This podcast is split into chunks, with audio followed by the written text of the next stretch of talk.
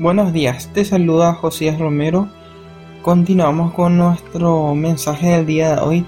Todo tiene su tiempo, parte 3. Decía Tony Campolo, un reconocido profesor y autor una vez, que la vida era mejor cuando medíamos el tiempo por el reloj de arena. No sé si te acuerdas eh, de cómo es un reloj de arena. Ya lo viste quizá en películas, en series, no sé dónde y él dice que la vida era mejor cuando medíamos el tiempo por el reloj de arena. ¿Por qué? Que el reloj de cuarzo que ahora usamos, ¿verdad? Que nos ponemos en los brazos. Porque el reloj actual nos da la impresión de que el tiempo sigue y sigue y sigue y que nunca se termina cuando el reloj de arena nos recordaba que el tiempo se acaba. El libro de Eclesiastes es un libro realmente maravilloso. Si uno lo ve eh, sin la perspectiva teológica, es decir, nosotros no podemos leer nada más la Biblia sin entender su contexto y razones por las cuales el autor escribió. De hecho, muchos creen de que Salomón haya escrito esto al final de su vida. ¿Recuerdas que en otros pasajes de la Biblia dice que su corazón fue desviado hacia otros dioses por las muchas mujeres que tenía el autor Salomón no dio límites, no puso, es decir, no puso límites a lo que deseara su corazón. Él obtuvo todo lo que él deseó en la vida y eso no le llenó. Y hay tres grandes pasos en los cuales se divide el libro. Te recomiendo el, el video, el libro de Eclesiastes de The Bible Project, que te va a ayudar a entender muchísimo el contexto. Un tema principal es el paso del tiempo. Y es ahí en ese bloque donde yo estoy explicando y quiero compartirte este texto que dice así, continuando los dos mensajes anteriores. Y dice de esta forma. He visto la carga que Dios puso sobre nuestros hombros. Sin embargo, Dios lo hizo todo hermoso para el momento apropiado. Él sembró la eternidad en el corazón humano pero aún así el ser humano no puede comprender todo el alcance de lo que Dios ha hecho desde el principio hasta el fin. Lo que el autor está queriendo decir acá es que vos y yo somos limitados. No podemos comprender por qué Dios hace o permite que pasen cosas en nuestra vida. A vos capaz te va resultar familiar el hecho de que vos ves injusticias, ves violencia, ves cosas que están fuera de nuestro control, que no son buenas, que nos pasan a veces y no podemos entender por qué nos pasan.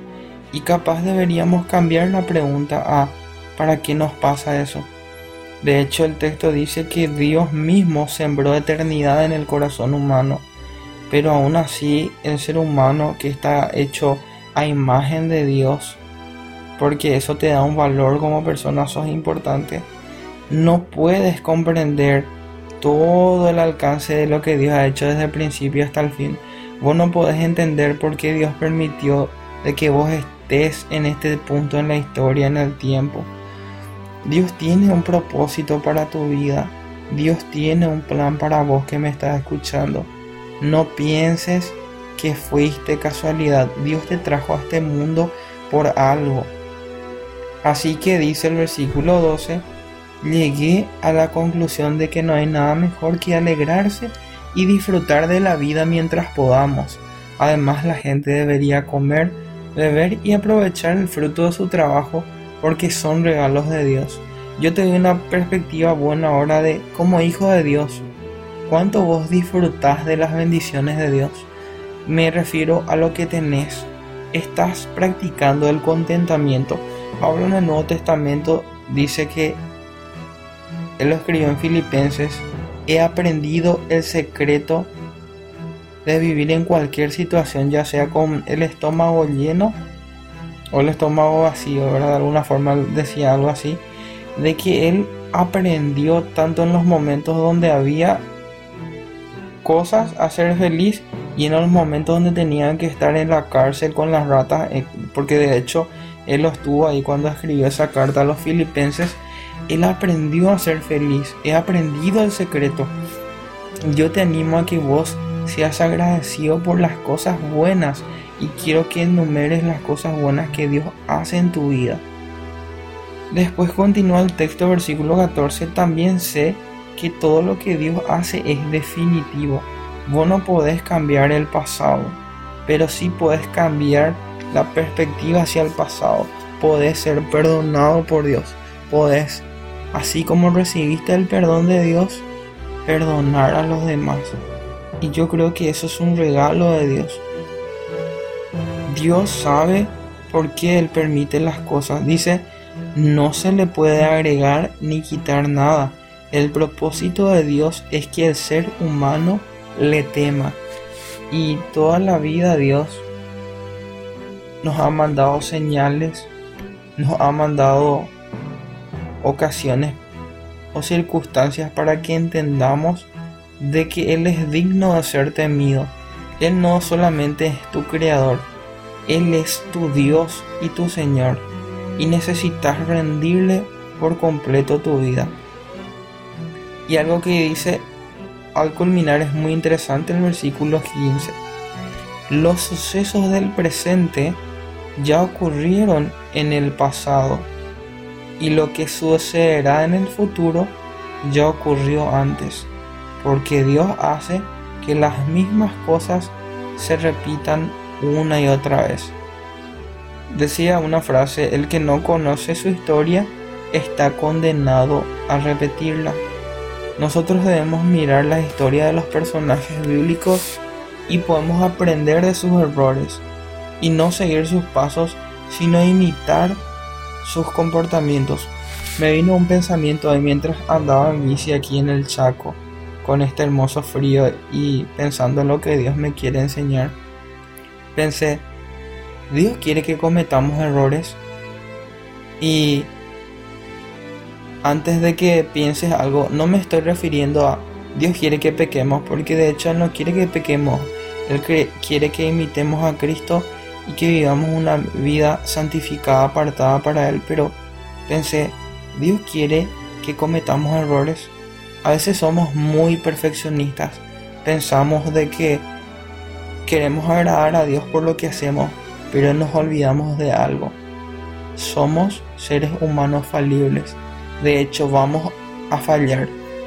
Y a veces pienso que Dios en su soberanía espera que remo, atiendas. No estoy diciendo que tienes que tomar malas decisiones, sino de hecho erramos y vamos a errar porque somos hijos de Adán, porque todo el tiempo tomamos del fruto. Es decir, nos equivocamos constantemente. De hecho, eso significa el pecado, errar el blanco. Pero lo interesante es tratar de aprender del pasado, de qué cosas Dios nos rescató y a qué cosas Él nos está mostrando que alcancemos, que busquemos imitar a Cristo, que busquemos su paz en Él. No tengas miedo a cometer errores, teme miedo a pecar, a dejar de ser santo. A eso tienes que temer. Pero te digo, como hijo de Dios, como persona, vas a cometer errores. Pero que esos errores sean porque intentaste amar más a los demás. Porque intentaste realmente buscar la presencia de Dios y otras personas te juzgaron porque fuiste íntegro que esos errores sean porque decidiste predicar el Evangelio y ellos se rieron de vos. Que esos errores sean porque decidiste hacer el bien y decirle la verdad a tu amigo sabiendo de que él se iba a enojar contigo. Que esos sean tus errores, que sean errores ante el mundo, pero que Dios apruebe tu corazón un corazón que a pesar de que se equivoca, confía en Dios y que es limpiado por la sangre de Cristo. Espero que te haya ayudado el mensaje de hoy y te animo a meditar el libro de Eclesiastes No te quedes solo con este libro, te animo a ver este video que te mando aquí el link de Bible Project, el libro de Eclesiastes, para entender el contexto del mensaje que te estoy hablando. Que tengas un bendecido día. Bendiciones.